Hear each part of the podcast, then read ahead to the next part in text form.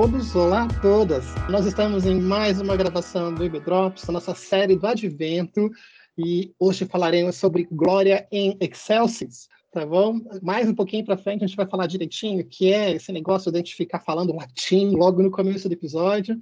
E eu sou Alexandre, sejam muito bem-vindos a esse episódio. E comigo nós temos o Adelson. Fala galera, é um prazer estar com vocês novamente para mais um ED Drops. Espero que vocês curtam bastante a mensagem desse dia. Ok, pessoal. E como vocês sabem, todo episódio que eu estou rosteando, eu vou lá e falo: olha, a gente está utilizando o livro tal. E, e hoje eu estou falando para vocês: nós estamos utilizando aquele livro. Aquele que às vezes é capa preta, às vezes é capa azul, às vezes é capa verde. Seja criativo, mas a gente está usando a Bíblia. Tá bom? O texto bíblico de hoje ele está em Lucas 2. A gente vai trabalhar com os versos 8 a 14 tá bom? E se você não estiver dirigindo e não estiver lavando louça, tá bom? Estiver assistindo esse vídeo no YouTube agora, ou estiver só ouvindo esse vídeo no Spotify ou no seu é, programa que você usa para é, ouvir os podcasts preferidos, tá bom? E se você puder, eu vou pedir para você fechar os seus olhos agora, para você poder ouvir a palavra com toda atenção, para você tirar toda a distração, tudo aquilo que está na sua mente que possa tirar o teu foco da palavra de Deus. E, e eu gostaria que você imaginasse é, um campo à noite. Então você vê as estrelas lá em cima, você vê aquele céu limpo, sem poluição, sem uh, muitas luzes de cidade, né? E você vê aquele céu todo estrelado e, e aquele silêncio que é meio barulhento, né? Da, não é silêncio, né? Aquele, a noite no campo, ela é barulhenta porque você ouve aquele barulho dos animais, você ouve o barulho do grilo, você ouve o vento e tudo faz aquele barulhinho leve, mas você já está acostumado com isso. E a palavra de Deus vai falar sim para você, agora que você está entendendo onde você está. Havia pastores de ovelhas na vizinhança que se revezavam em turnos para tomar conta delas durante a noite. De repente, um anjo de Deus apareceu no meio deles e a glória de Deus brilhou no lugar onde estavam. Eles ficaram aterrorizados. Mas o anjo os tranquilizou: Não tenham medo. Eu vim para anunciar a melhor notícia do mundo. O Salvador acaba de nascer na cidade de Davi. Ele é o Messias, o Senhor. Vocês o acharão. O bebê está envolto em panos e deitado numa manjedoura. Imediatamente, junto ao anjo surgiu um imenso coro angelical, cantando louvores a Deus. Glória a Deus nas maiores alturas paz a todos os homens e mulheres na terra que lhe agrada. Agora você pode abrir os seus olhos. E eu quero que você reflita um pouquinho sobre o que você acabou de ouvir, sobre a experiência que os pastores tiveram, sobre o recado que eles tiveram sobre o nascimento de Jesus e sobre o imenso coro angelical que eles ouviram e tiveram a chance de ouvir em primeira mão. E falando um pouquinho mais sobre os pastores, Adelson, eu queria que você trocasse uma ideia com a gente sobre por que os pastores. É, é uma curiosidade, né? Porque você fica pensando por que ele não foi falar com os fariseus, por que ele não foi falar com sacerdotes, por que não foi falar com Herodes. A gente fica perguntando isso, né? É verdade, Ale. Realmente é algo que a gente questiona no nosso coração. Mas o porquê disso? Quem são os pastores? Pastores são pessoas simples, homens com mãos calejadas, com roupas e o corpo cheirando ali ao animal do seu trato, no caso eram ovelhas, né? São pessoas que, que trabalham duro, pessoas que naquela época, em uma sociedade onde havia diversas camadas sociais, eram desprezadas, faziam parte da dos plebeus, né? Era uma classe, digamos assim, desprezada pela pela, digamos assim, pela realeza naquele tempo, pelas outras camadas sociais mais altas, né? Então os pastores representavam a simplicidade, representavam as pessoas que trabalhavam duro.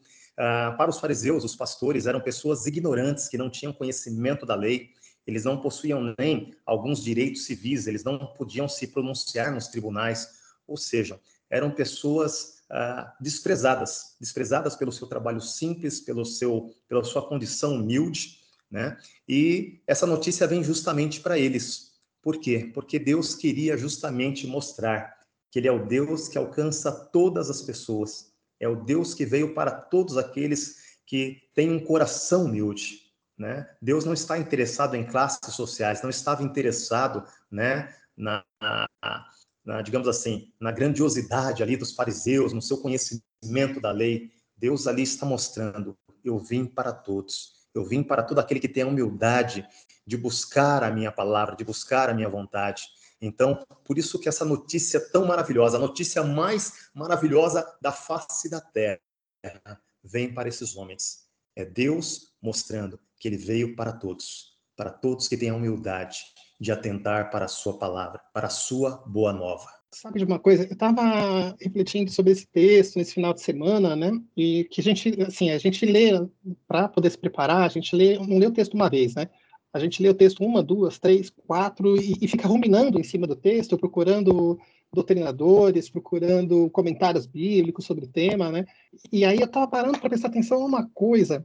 Tem, tem gente hoje no mercado de trabalho que são pessoas que elas são invisíveis. Elas estão lá, você interage com elas, mas você não presta atenção nelas. É, você quer ver um exemplo? Caixa de supermercado. É um trabalho digno, é, é um trabalho necessário, mas você quase não interage com caixa de supermercado, né? A, a pessoa vai lá, presta o serviço, é, é, passa toda a sua compra e, e, calma lá, gente, eu chego lá, tá bom? Assim, o, e, e, passa toda a sua compra, faz todo o serviço, você faz o pagamento, você vai embora. E, e se você se perguntar é, meia hora depois sobre como era o rosto da pessoa que te atendeu, vai ficar um negócio meio nevoado, né? um negócio meio branco. Você não, não lembra muito bem de como era a pessoa. E tem várias outras profissões que, se a gente for parar para pensar, que são assim. Que, ao contrário, por exemplo, de um professor. O professor chama atenção quando ele está trabalhando. E as pessoas que estão recebendo o serviço do professor, é, elas percebem esse professor com uma clareza e lembram daquilo que foi falado, esperamos pelo menos, né? Durante muito tempo. Uh, mas tem várias pessoas têm profissões que são dignas, são profissões sérias, profissões respeitáveis, mas são pessoas invisíveis. E os pastores que estavam trabalhando lá eram pessoas invisíveis. Eram pessoas invisíveis para a sociedade. Eram pessoas que elas cuidavam das ovelhas, especialmente das ovelhas que seriam utilizadas no templo, né? É, é que seriam utilizadas para os sacrifícios que eram realizados na época, em cada um dos templos, assim, lá em Nazaré, em Belém, em Jerusalém, em cada um dos lugares de adoração, onde tinha é, uma sinagoga, ou, assim, é, você teria os sacrifícios realizados, né? e precisava dos pastores no entorno para poderem cuidar dessas ovelhas e, para poder cuidar desse de, para que essas ovelhas estivessem prontas e purificadas, né, para poder serem utilizadas nos sacrifícios. E, e o que é interessante e até é simbólico, né, é que você tem os pastores de, de ovelhas, que são as pessoas invisíveis, recebendo a mensagem visível de Deus. São pessoas invisíveis que são colocadas no primeiro lugar mais uma vez, é Deus invertendo a lógica, é Deus invertendo o contexto, Deus tornando importante aqueles que socialmente não são importantes e desprezando aqueles que se entendem como pessoas importantes. É, é Deus trazendo a mensagem de uma forma tão clara e profunda para dizer assim: olha, isso não é para para as pessoas que se acham melhores, para as pessoas que se acham mais cultas, para as pessoas que se acham mais sábias ou que têm mais dinheiro ou mais poder. É para todos. É uma mensagem que é voltada para todos.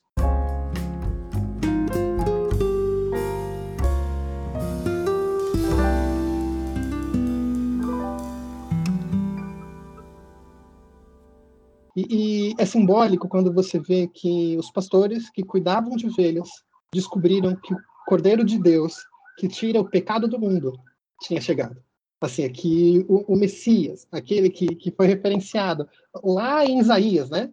Assim, Messias que é referenciado lá em Isaías 53, como aquele cordeiro. Então, assim, quem recebe a mensagem é, são, não são os carpinteiros. Quem recebe a mensagem, assim, é, não são os cobradores de impostos, são os pastores, aqueles que cuidam das ovelhas. É até poético, simbólico, simétrico, né? A forma como Deus trabalha isso. E, e, eu acho belo quando a gente pode ver isso, né? Que essa mensagem direcionada de uma forma tão ampla, né? E, e abrange a todo mundo, desde o mais humilde até a pessoa que se acha a mais importante. É verdade, Ade. Uh, nesse ponto nós vemos, né, como para Deus não existe barreiras, né, sociais. Deus quebra tudo isso e traz essa excelente notícia, né? E nós vemos que esses homens também, uh, eles tinham, né, o conhecimento deles na simplicidade, porque eles percebem que a notícia dada é o cumprimento de uma palavra, né? Tanto é que depois eles partem para justamente conhecer, para ver este menino. Né? Então nós vemos aí que eram pessoas que tinham uma esperança também. Né? Então isso é algo importante também para a gente aprender com esses homens, na simplicidade deles, essa esperança, essa fé. Né? Eles não ficaram lá questionando os anjos, não ficaram lá debatendo, não quiseram saber de questões teológicas, não. Eles viram, ouviram a notícia e partiram né, para ver, porque eles creram. Esses anjos nos trouxeram a notícia que nós tanto aguardávamos opa, hoje nós vamos ver o nosso Salvador. E foram. Isso é maravilhoso demais. É singelo, né? Você colocou num ponto que, que é essencial.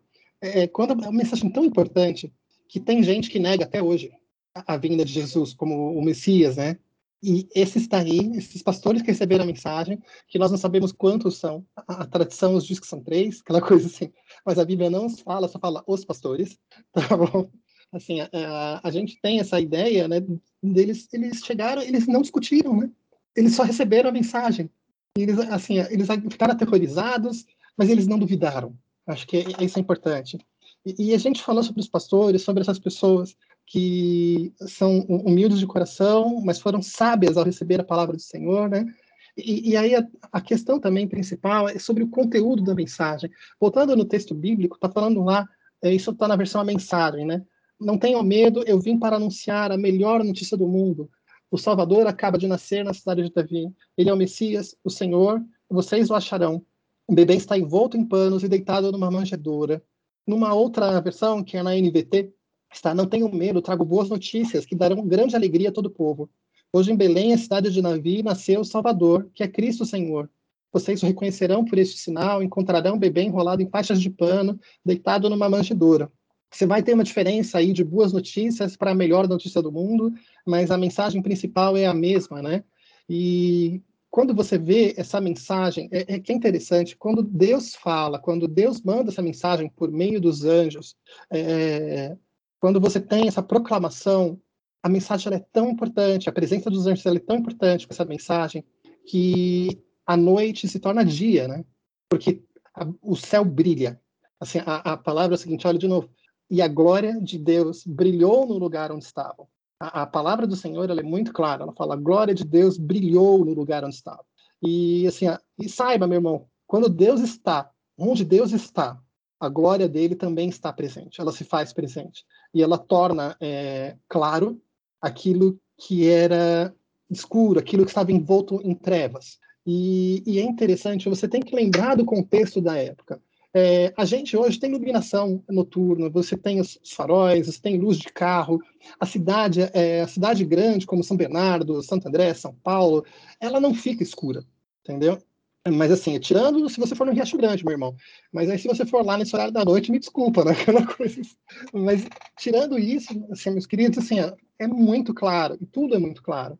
Mas na época não na época que os pastores estavam lá recebendo a mensagem, o que era costumeiro era você ter a iluminação de uma fogueira, ou se você tivesse algum dinheiro, você comprar uma candeia, colocar o azeite e acender o, a candeia, né, para ele iluminar. Mas não sei se você já viu a luz de uma candeia, é, é um lampião, né? Assim, é parecido com um lampião, e é uma luz pálida, né? Uma, quase como se fosse um pouco mais forte que uma vela. Então, assim, é uma luz tênue. E a luz da fogueira, da fogueira também, ela não é uma luz tão forte. Ela, ela vai... Se você não alimenta aquele fogo, essa luz ela vai diminuindo, ela vai diminuindo até que ela se apaga. E aqui não. Você tem a glória. Você tem a glória do Senhor, que ela ilumina. Você tem a glória do Senhor que brilha no lugar de uma forma tão grande que vem aquela expressão que nós chamamos de temor e, e tremor, de você ficar aterrorizado é, quando você reconhece na presença de quem você está. Assim, é quando você reconhece que você não está em pé de igualdade com quem está te, te, trazendo a mensagem e que você não está em pé de igualdade com quem enviou a mensagem. Assim, eles reconhecem isso, eles se sentem aterrorizados nesse primeiro momento. E é importante que sempre que a glória de Deus vem, quando a glória do céu vem, meu irmão, assim, ela vem para iluminar, ela vem para arrebentar com a escuridão. E isso assusta. Isso assusta, especialmente quando você tem a presença de Deus na tua vida e ela começa a iluminar a escuridão da sua alma. E você começa a ver aquilo que estava oculto dentro de você. Mas voltando desse parênteses, voltando para aquela mensagem, e é uma mensagem simples, é uma mensagem clara. É uma mensagem que fala o seguinte: vocês sabem aquele, o Messias prometido, aquele que foi prometido lá em Gênesis 3, aquele que seria um descendente de Adão, que pisaria na cabeça da serpente. Entendeu? Aquele que foi mencionado, mais uma vez, em Isaías 53, aquele que foi mencionado diversas vezes na Bíblia, como o filho de Davi, aquele que viria para trazer salvação, ele chegou. É essa mensagem simples do evangelho simples que os anjos trazem. Ele chegou. E essa é a melhor notícia do mundo, meu irmão, minha irmã. É a melhor notícia do mundo. Ele veio. Deus se fez homem para poder salvar a humanidade e nos redimir do pecado. Assim, é uma mensagem forte, direta e inequívoca. E é importante quando você vê que é uma criança, é o herdeiro do trono de Davi que vem, e ele não vem no salão do trono de Herodes. Ele não vem para ficar na casa do, do sumo sacerdote de Jerusalém. Não, ele vem para uma estrebaria. Ele vem para ficar perto do coxo, em que os jumentos, os cavalos, os bois se alimentavam. Ele vem para ficar uma manjedoura e a cama dele não tem é um trono. É feno, é palha, é onde ele vai dormir nessas primeiras noites. Ele vai dormir como se fosse um desabrigado. Pela segunda vez, quando você tem a, a mensagem de Deus, mais uma vez, ela inverte a lógica. Primeiro, que a mensagem importante é trazida para pessoas que não eram consideradas importantes pela sociedade. E segundo, que a pessoa mais importante de toda a humanidade, de toda a história, se faz criança dentro de uma estrebaria. Essa criança, ela, ela recebe dos anjos três nomes. Ele primeiro é chamado de Salvador, porque essa é a ideia principal, que Jesus Cristo vem para nos salvar. Lembra que a palavra de Deus nos fala lá em João 3,16? Porque Deus amou o mundo de tal maneira que deu seu Filho para que todo aquele que nele crê não pereça, não morra, mas tenha a vida eterna. Isso é a mensagem da salvação. É uma mensagem, mais uma vez, é uma mensagem simples, é uma mensagem direta. E essa é a função principal de Jesus. A gente estudou isso no começo do ano, quando a gente estava lendo sobre o livro de Marcos, que faz com que ele não desista de ir para Jerusalém, porque ele era o Salvador e que ele tinha um propósito na vida. E esse propósito era ir para a cruz, era ressuscitar e era trazer salvação para mim e para você. Além disso, ele também ele é chamado de Cristo, ele não só salva, mas como ele cumpre a promessa que Deus tinha feito para o seu povo. Ele não só é o Salvador, mas ele também é o cumprimento da profecia. Ele está querendo dizer, quando ele chama Cristo, que ele está falando o seguinte: olha, esse que está chegando é aquele prometido. Esse que está chegando é aquele que foi falado por um Deus que não falha, um Deus que promete o que cumpre e que na sua hora, no seu momento, no seu kairos, é assim que a palavra fala em grego, né? assim, é, ele vem e ele faz a sua vontade e ele faz a sua vontade de forma completa.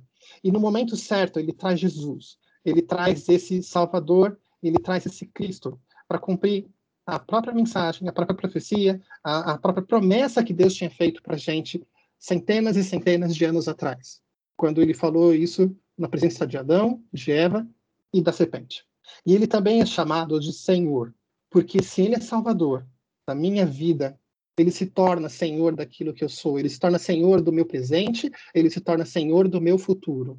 E é a ele que eu me rendo, é aquele que eu me rendo continuamente, é aquele que eu me rendo novamente. Tem uma música muito nova da da Hillsong Church, né, da, da Hillsong, que ela fala Resurrender, que ela fala, ela fala, é, essa música foi lançada mês passado, tá bom? Então, se você der uma olhada, procure, é muito bonita, e, e numa tradução mais ou menos genérica, ele fala, olha, se o Senhor nos chama, nós viremos, se o Senhor nos pedir para andar, nós viremos correndo, e nós nos renderemos de novo.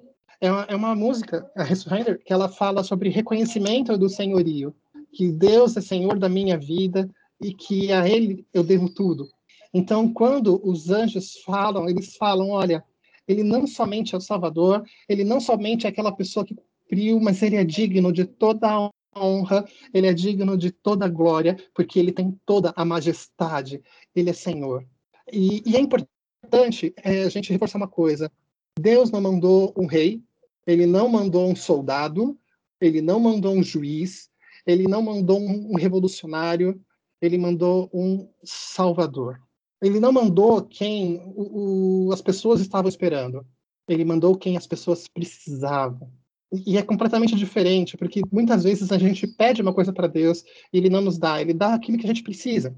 E assim, e quando ele traz assim, quando ele traz Jesus, quando Jesus se apresenta, quando ele Jesus se apresenta como uma criança, ele vem como Salvador. Ele vem para salvar a minha vida, vem para salvar. Isso é só o começo de uma vida que é uma poesia linda, que você vai acompanhar a vida dele durante uns 33 anos aproximadamente, e, e, você vai surpreender a cada momento navegando pela palavra de Deus e acompanhando um pouco mais da vida de Jesus. E é importante que essa mensagem que os anjos trazem, essa mensagem não era uma mensagem para os anjos, essa mensagem não era uma mensagem é, para Deus, essa mensagem porque eles não precisavam de um redentor, os anjos não precisavam de um redentor. Essa mensagem não é para os demônios, porque os demônios não querem o Redentor. Essa mensagem é para Adelson, essa mensagem é para mim, essa mensagem é para os pastores que estavam lá perto de Belém, essa mensagem para todos os judeus que viveram na época de Jesus, essa mensagem para todos os gentios que foram alcançados pela palavra, essa mensagem é para toda a humanidade. Porque, lembra mais uma vez João 3,16, porque Deus amou o mundo de tal maneira. É, e essa mensagem é assim, quer dizer que Jesus veio e ele veio por mim, e ele veio por você. E é por isso que nós precisamos dele. É verdade, Mas além de... Pode falar, Deus. É, o que eu ia dizer justamente essa mensagem maravilhosa, né, de que Deus veio ao mundo. Deus ele se vestiu, né, se revestiu de humanidade para estar no nosso meio e para propiciar novamente a nossa conciliação com Deus. Deus deixou a sua glória né, e se revestiu de humanidade. É essa mensagem maravilhosa que os anjos estão trazendo. Olha, Deus se fez homem por causa de cada um de vocês. Ele veio para trazer a redenção.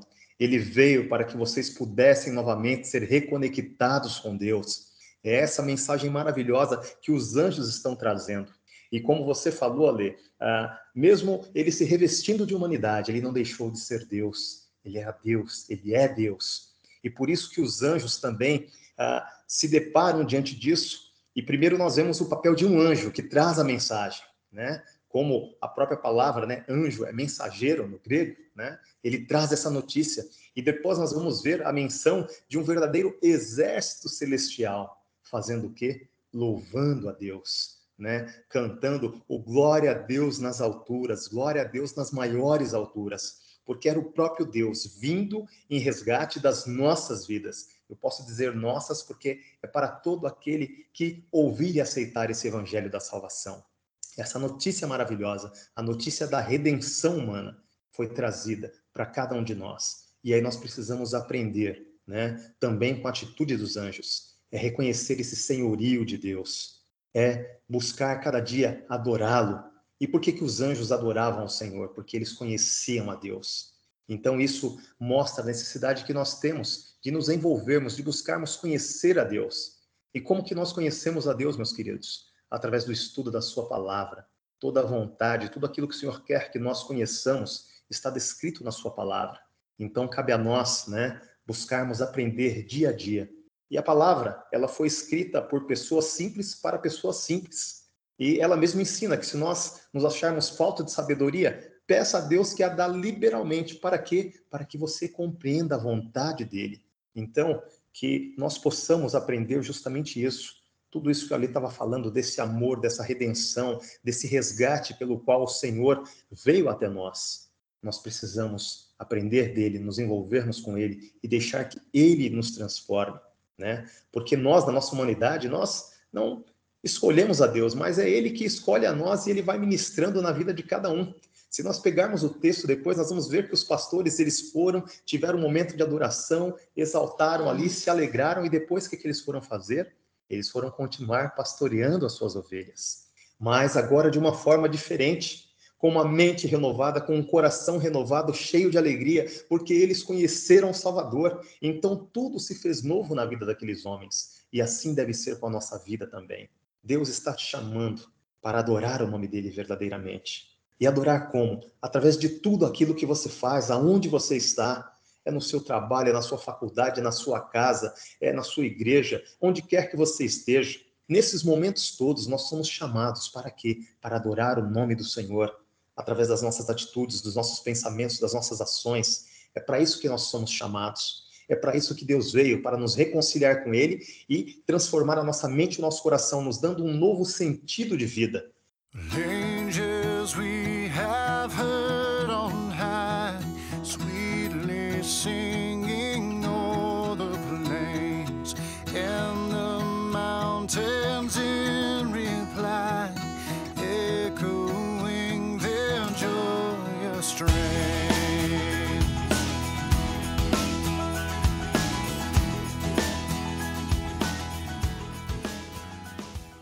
Os anjos nos mostram na sua atitude essa adoração, porque diante de toda essa obra de Deus, o que, que eles fazem?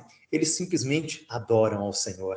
Eles trouxeram a notícia, eles veem o Salvador e adoram e glorificam a Deus, porque é o cumprimento da palavra do Senhor.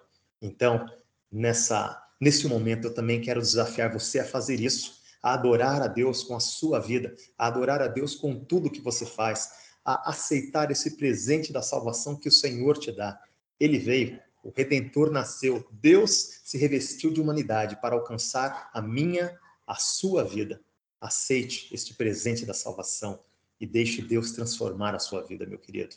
Eu tenho o costume de poder chegar e, e quando chega o, o mês do Advento, assim, quatro domingos antes de começar de vir a, o domingo da, do Natal, né? De começar a fazer um estudo bíblico do Advento, né? de voltar nos textos do nascimento de Jesus, de lembrar de Isabel, de lembrar de Zacarias, de João Batista, do recenseamento, de Herodes, lembrar de Jesus, lembrar de todo aquele contexto e de meditar na palavra e de aprender mais uma vez sobre aquilo que Deus tem trazido, né? E, e o que me chama a atenção, Glória em Excelsis, no glória a Deus nas maiores alturas, é que a glória é em excelsis, é, é a glória ao excelso, glória a Deus. Assim, é, e a glória não é minha. Não sou eu que sou importante. A mensagem, apesar dela ser direcionada para mim, eu não sou o sujeito da mensagem, eu sou o destinatário dela. E, e sabe uma coisa? É, é, acontece muito que a gente perde o foco quando chega um Natal. Eu acho que o foco começa, a gente começa a perder o foco quando a gente recebe o 13 terceiro lá perto do dia 20 de novembro, entendeu? Que começa aquela barata voa para comprar os presentes do final do ano, participar do amigo secreto da firma e querido, se você tem isso, meus pêsames, tá bom? Porque tem uma coisa mais chata do que amigo secreto da firma, eu não sei, tá bom? Mas é, de participar das celebrações de final de ano, as comemorações de final de ano, de saber quem vai comprar o peru de Natal. E se esse ano você vai comprar peru de Natal, você tá com dinheiro no bolso, glória a Deus por isso, porque até bacalhau tá mais barato esse ano, entendeu? E as pessoas se preocupam com essas coisas. Em, em deixar a árvore bonita, colocar Papai Noel é, para decorar a porta da casa é, e fazer toda aquela celebração e aquele que deu sentido a tudo isso, o aniversariante, a gente esquece de lembrar dele a, a gente esquece de lembrar que a mensagem principal é que o Messias nasceu e ele veio para nos salvar. A, a, nós nos distraímos, a gente se permite, é, por todas essas luzes, por todas essas músicas de Natal, por toda essa celebração, por todo esse clima, por toda essa aura de positividade. Eu não estou falando que isso é ruim, tá bom, meus queridos? Assim, eu não estou falando que a, a mensagem de Natal, essa mensagem que aparece lá fora é ruim, só que ela não pode permitir que nós fiquemos distraídos em relação a qual é a essência da mensagem. Que a essência da mensagem é que Jesus veio. Então, um alerta, meu querido, minha querida, é que a gente não se distraia é, pelo consumismo, pelo oba-oba, pelas celebrações, e que a gente possa guardar é, um momento de silêncio para você poder meditar, como o Adeus estava dizendo, você poder parar um pouco na palavra de Deus, né? E, e a gente poder lembrar da palavra do Senhor e voltar para a palavra do Senhor. Que você tenha momentos daqui. É, esse episódio deve ser publicado no dia 17, tá bom? Então, a partir agora do dia 17 até o dia 25, se você está ouvindo esse podcast no dia que ele foi lançado, tá bom? é, que você tenha momentos de silêncio, seus com Deus, para que você possa meditar, para que você possa pensar em tudo aquilo que Deus fez por mim, por você, tudo aquilo que Ele tem feito hoje na sua vida e as promessas que Ele tem guardadas para você. Sabe, é, é, importante a gente falar sobre isso. A gente estava falando lá sobre o livro de Atos, lembra? E, e o último podcast que eu parei, que eu parei para pensar na gravação, estava ouvindo podcast dos meninos, né, do, do Lucas, foi o último que ele gravou, e estava falando lá sobre Atos 27, sobre Atos 28, e eu lembrei da, de quando eles descem lá em Malta, né, e Paulo é picado por uma cobra. E, e você fala, ah, o que isso tem a ver? Tá bom.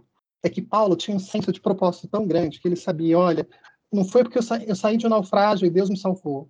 E, e, não, não vai ser uma cobra que vai me tirar do meu propósito, que, assim, é, que é pregar a palavra do Senhor. Ele nem se distraiu com isso. Ele simplesmente sacode a cobra e joga ela para o fogo. Porque Paulo tinha uma absoluta, uma absoluta certeza da vontade de Deus na vida dele. E ele não se permitia distrair com as coisas do mundo. Ele não se permitiu distrair quando chamaram ele de um assassino, porque uma cobra tinha picado, e ele também não se permitiu distrair quando chamaram ele de Deus. É, momentos depois, quando a cobra é, é, lançada ao fogo e nada acontece com ele. Assim, é, ele continua falando da mensagem de Deus, ele continua pregando a mensagem de Deus, porque essa era a vida dele. E, e sabe de uma coisa? É, eu gostaria de convidar você a, a não se distrair da mesma forma que Paulo não se distraiu. E não permitir que as coisas do mundo, todo esse barulho, essa cacofonia, essa confusão é, da, da 25 de março, da Jurubatuba, assim, das compras, dos shoppings, que isso te distraia da mensagem principal do Evangelho, que é o Salvador acaba de nascer na cidade de Davi. Ele é o Messias, ele é o Senhor. Vocês o acharão. Que nós possamos buscá-lo e que essa seja a vontade do nosso coração a cada dia. Tá bom? E esse é o meu desejo para cada um de vocês. E é com isso que eu me despeço de mais um episódio aqui do EB Drops. Que Deus abençoe a cada um de vocês. Um grande abraço a todos. Um feliz Natal a todas as famílias, a todos vocês que nos ouvirem. Tchau, tchau, pessoal, e até a próxima.